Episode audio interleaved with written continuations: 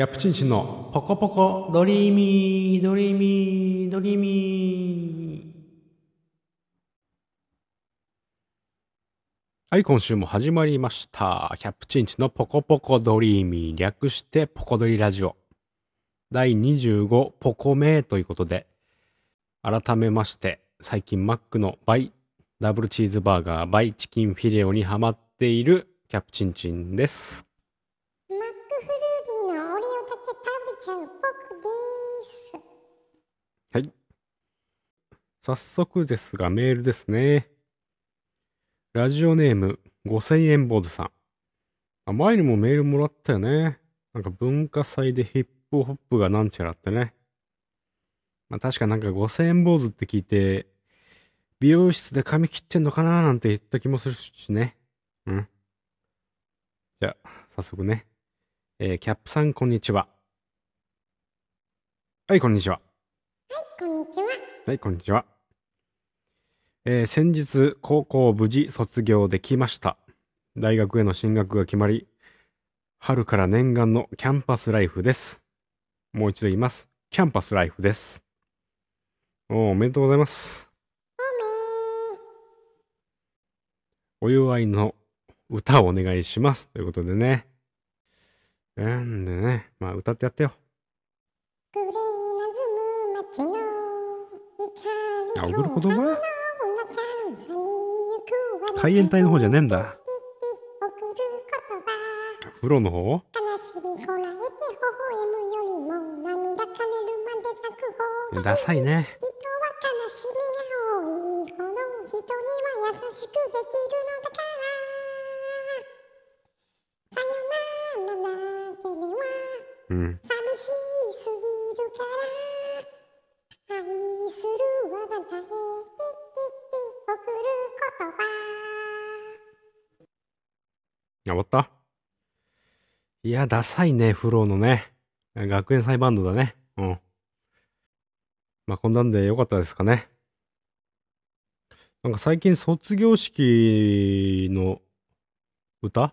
なんか仰げば尊し歌わないとか、えー昔聞いたような気ま気がしますけどね。おめでとうございますね。えー PS キャップさんは高校時代どんな学校生活を送っていましたか？よろしければ教えてください。ということでね。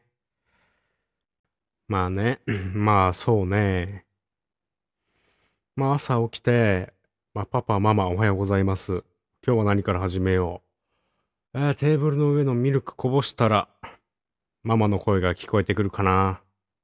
そんでね。まあ朝ね、軽怒られしてさ、まあ家出て、まあ学校向かったりするよね。で、殺しのライセンス、殺しのライセンス、殺しのライセンスを道で拾った。あ信じられない、嬉しいなーっつんでね。まあ、ラッキーと思ったんだけどさ。そういや、昨日のニュースで、殺人事件の犯人が昨日捕まった。鉄砲と共犯者は闇に紛れてる。鉄砲、鉄砲、鉄砲っつんで。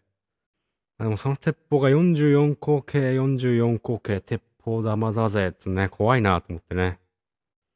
まあ、交番にね、届けたりなんかしちゃってね。まあ、警官が褒めてくるわけよね。うん。いや、俺はさ、ま大人に褒められるようなバカにはなりたくないと思ってるから、そんな警官にさ、豆腐にぶつかって死んじまえっつんで、言ってやってよ。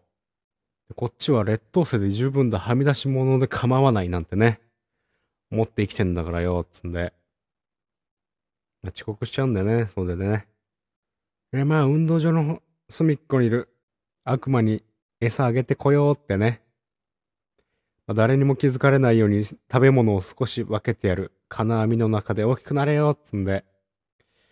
まあ、授業もね、真面目に受けてたかな。うん。まあ、ヒマラヤほどの消しゴム、一つ楽しいことをたくさんしたい。ミサイルほどのペンを片手に面白いことをたくさんしたいっつうんでね。まあ、お気に入りのね、お気 お気に入りの文房具使ったりね。まあ、授業中もね、まあ、手も挙げましたよ。先生、僕の教科書に誰か墨をこぼしちゃった。先生、三角定規じゃ測れないものがあります。ってね。うっせえなーってね、先生に言われましたよ。うん。まあ、教科書読んでてもね、歴史の本の最後のページ、白紙のままで誰にも読めないよってね。まあ、そんな悩んだりしたね。まあ、恋もしましたよ。うん。うわうわ、たったからったったってね。恋の呪文を使ってあの子にタッチしたりね。まあ、給食とかね、懐かしいよね。うん。おー、なんか食わせろ。なんか食わせろ。なんか食わせろ。そんなもんじゃねえ。つんでね。まあ、休み時間もね、まあ、面白いことを考えて、みんなを楽しくさせたいな。打ち明け話にうなずいてみんなと仲良くなりたいな、つってね。思ったよね、考えたりね。あと生きてることの証明に私の涙を瓶に詰めたりね。したね。あとあれだな。渡り廊下で、うん、先輩殴って、ミニフル火の粉払っただけだっつって。まあ、下校の時にボコボコなんだけど、まあ、6対1じゃね、袋叩きなんですよ。まあ、鼻血出ちゃったし、あちこち痛いしね。まあ、口の中も切れたよ。ああ、そんな思い出あったね。ただブルーハーツの歌詞並べてるだけじゃねえか。ハイローズもちゃんと入ってます。でもこれね、まあ、ヒロト好きな人とかね、聞いたら怒んのかな替え歌しただけでブチギレる人いますからね。なあ、怖えな。でも本当は僕のやりたいことが気に入らないんだろう。僕の喋り方が気に入らないんだろう。本当は僕のことが羨ましいんだろうってね。まあことでね。まあ他の学生さんもおめでとうということで。うん、おめーってね。でね、最近はあのマイブームの話をしますね。まあ、今ね、空前の俵町ブーム到来。まあもともとはね、ツイッターのスペースでね、えー、サラダ記念日の短歌がね、うん、ちゃんと五七五七七になってるのを聞いてね、まあちょっと読みますけどね、えーこの味がで5文字、いいねと君がで7文字、ね。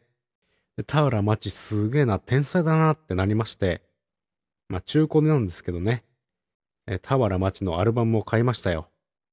うん、タイトルが風に笑えば。えーサラダ記念日から25年、人生の秋を迎えた田原町が女性として母として今を歌う。まあ、アルバムの感想はね、まだ聞いてないんでね、まあ、今は特にないんですけど、まあ、ちゃんとね、これから聞いてね、まあ、後ほどね、まあ、感想をね、述べたいとは思ってるんですけどね。ねえねえ、ん？ちょっと気になったんだけど、はい。田原マッチのアルバム？うん。歌集じゃなくて？いや、歌う人と書いて、歌人なんだから、まあ、できた作品はアルバムみたいなもんでしょ。うーん。うーん？って言われちゃったよ。まあね、まだ読んでないんですけどね。うん。まあ話変わって、まあカピコヤラジオとかね、まあスパンポン。でね、まあブルーハーツなりハイローズ、クロマニオンズ。まあ曲のね、まあ歌詞について語ってたから、うーん、まあ俺もちょっと喋りたいなーってね。まあこの前ブルーハーツのアルバム、パンをね、久々に聴いてたんですよね。まあ、当時、あの、ボインキラーとかね、捨て曲だなぁとね、まあ思ったんですけど、まあ改めてね、聞くとね、まあ、結構いいですね、あれもね。まあ、でもね、やっぱね、歩く花がね、良すぎる。うん。覚えたり教えられたり、勉強したりするんじゃなくて、ある日突然ピンときてだんだんわかることがある。つってね。まあ他にもね、えー、なんだあの、カジ君とカワちゃんの、まあ、作品もありますけど、まあ改めてね、どっちもね、まあ、うん、って感じですかね。まあ当時はね、まあ当時っつっても、えー、まあ中学高校の時ですか？このアルバム何なんだろうと思いながらね。まあ歩く花と、あとマーシーが歌う曲ぐらいしか聞いてなかったけどね。うん。あのースパンポンの最初の頃言ってましたけど、まあブルーハーツがなんとかで、えーハイローズが絵本。クロマニオンズが、えー、壁画。まあ、この3つのバンド、まあ、どれが一番好きってね、聞かれたら、まあ、ブルーハーツって答えるんですよ。うん。まあ、歌詞のメッセージ性とかが、えー、まあ、バチコンってね、うん、してるから。まあ、絵本のね、ハイローズも、まあ、もちろん好きですけど、まあ、ブルーハーツと比べちゃうと、うん、そんなだなーってね。ましてあの、壁画のクロマニオンズ、なんかなーってね。ズボンの曲ってなんだよってね。まあ、そんな風に思ってるんですけどね。で、あの、ハイローズで好きな曲、まあ一番がね、不死身のエレキマンでね、まあ決まりなんですけど、あとデトロイトモーターブギーってね、曲が好きで、まあ歌詞をね、まあ読みますけど、カーカーカーカー、カーカーカーカー、カーカーカーカー、デトロイトモーターブギ、デトロイトモーターブギ、カーカーカーカー、カーカーカーカー、ね。まあ、知らない人はね、まあ検索してね、まあ、聞いてみるなりね、してみてください。聞いた？うん、聞いた？まあ、歌詞はね、今読んだ通りなんですけどね、なんだろうね、ヒロトがね、弾いてる？違うな。ヒロトが吹いてる。ヒロトが吹いてるハーモニカ？ブルースハープ？がね、まあ、かっこよすぎる。うん。あとなんかね、ハイローズ全体がね、なんかかっこいいなってね、すげえ感じ、そんな感じがするんだよね。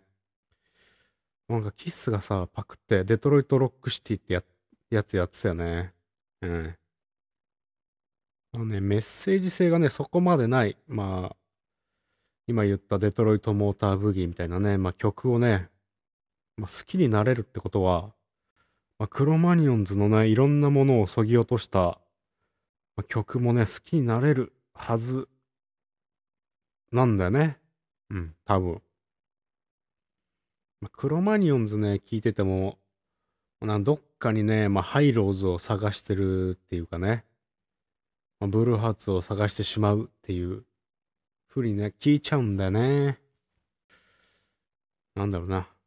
何を伝えたかったのか、よくわかんなくなっちゃったけど。あとはね、あの、生田斗真主演映画、湯道をね、見てきましたよ。いや、お客さんがね、俺しかいなかったんですよ。もう、貸し切りでした。みんなわかってんだね。うん、あの映画見なくていいってね。うん、まあ感想つうかはね、なんだろうね。まあ銭湯のね、映画なんですけど、いや、すげえつまんなかったなうん。大ヒット上映中。嘘つけってね。いや、俺さ、銭湯行くのめちゃくちゃ好きなんだけど、この前お湯に浸かってる時にさ、タオルを湯船に入れたら隣のおっさんにキレられちゃったのよ。まあ、マナー違反だからね。お前汚ねえだろってね。言われて、いや、俺も謝ろうと思ったんだけど、そりゃキャップ値が悪いからね。でも謝ろうと思った瞬間に気づいたのよ。タオルとかの前にこのおっさん肛門をお湯に入れてんだよなって。えいや、肛門を入れてるやつにタオルのことを言われる筋合いないだろ。ごめん、それ公式発言？もうバリバリオフィシャル。肛門なんてみんな入れてんだからいいだろ。そうなんだよ。もうさ、みんな肛門入れてるからさ、タオルなんてどうでもいいし。なんでそうなるんだよ。片栗入れてとろみ出してもいいし、粉ポカリ入れてもいいんだよ。そんなわけねえだろ。いや、肛門入れちゃった時点でバーリトゥードなわけよ。なんでもありなわけじゃないって。いや、とにかくさ、銭湯で好きにやればいいんだよ。なんかさ、キャップ時勘違いするよね。肛門よりタオルの方が汚いからは？そんなわけねえだろよ。肛門の方が絶対汚いって。お風呂ではタオルの方が汚いじゃあさ、俺が使ったタオルと知らないおっさんの肛門、どっちか触らなければなりません。どっち触る？どっちも触りたくない。いいから答えろよ。場所はどこ？風呂。嘘つけよ。なんで俺の使ったタオルより知らないおっさんの肛門触んだよ。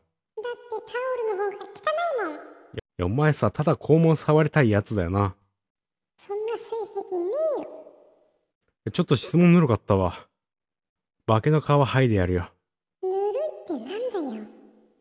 俺が使ったタオルを絞ったタオル汁。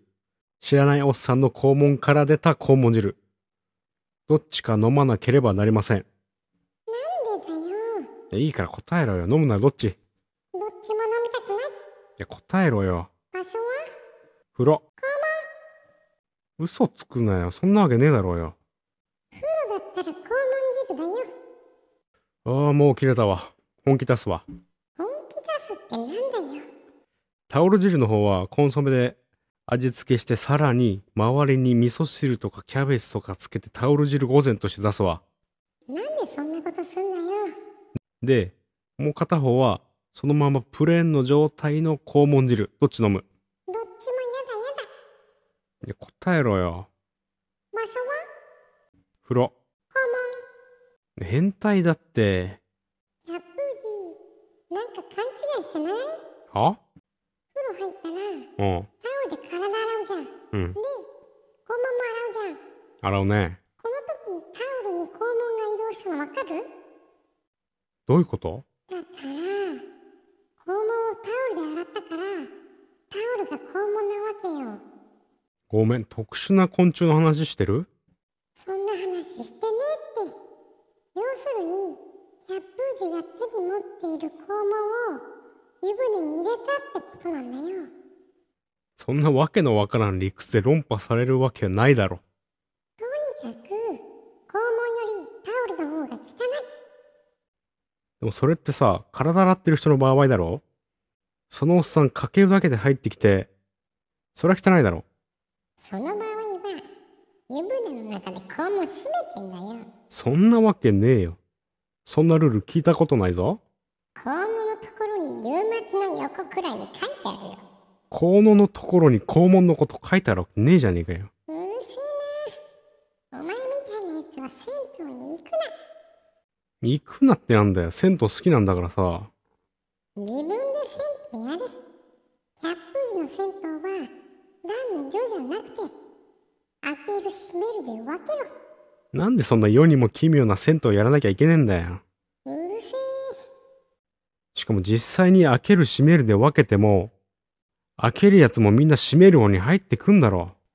そんなの知らねいや、思春期に家族で行って母ちゃんだけ開ける方に入ったところをクラスメイトに見られたらどうすんだよ。えよ。知るか。お前の母ちゃんあー開けるっていじめられんだろうよ。うるせえんだよ。そもそもタオルを湯船に入れなきゃいいだろうが。俺は湯船にタオル入れたいんだよ。なんで？湯船にタオル入れて肛門洗いたいんだよ。どうもありがとうございました。